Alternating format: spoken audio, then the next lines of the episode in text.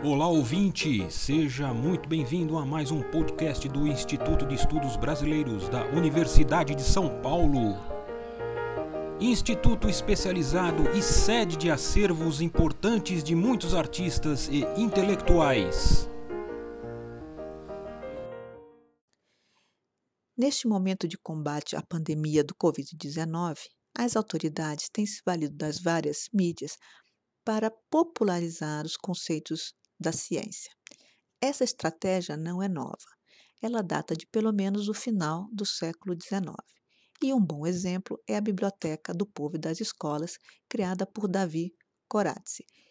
Davi Corazzi, radicado em Portugal, era proprietário da editora Horas Românticas e criou a coleção Biblioteca do Povo e das Escolas, que circulou entre Brasil, Portugal e as colônias portuguesas da África por 42 anos, publicando 29 séries e 237 livros entre 1881 e 1913. Chegou, inclusive, a participar da exposição pedagógica ocorrida no Rio de Janeiro em 1883, quando ganhou a medalha de ouro.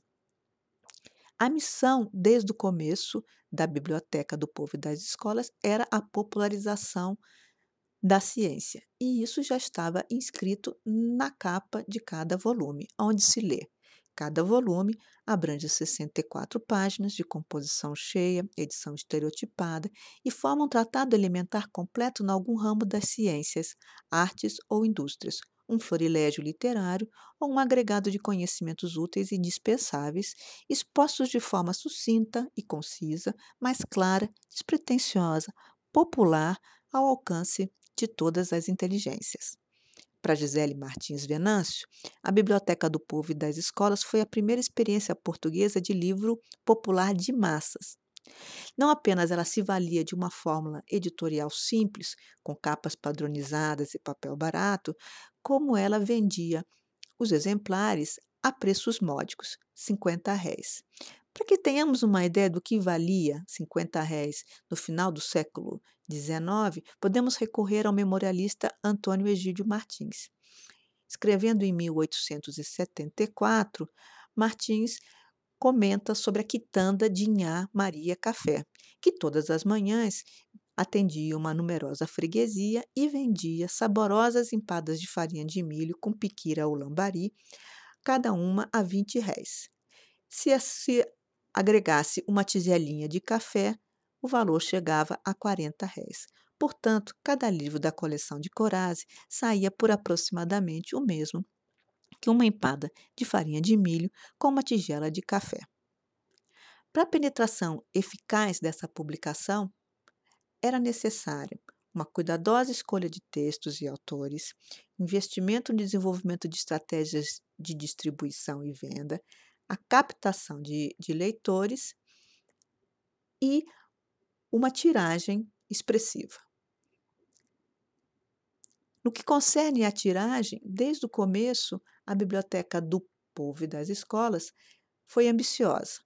A edição dos dois primeiros volumes era de 6 mil exemplares. A partir do terceiro volume, começaram a ser impressos 12 mil exemplares e a tiragem subiu para 15 mil exemplares a partir do volume número 10.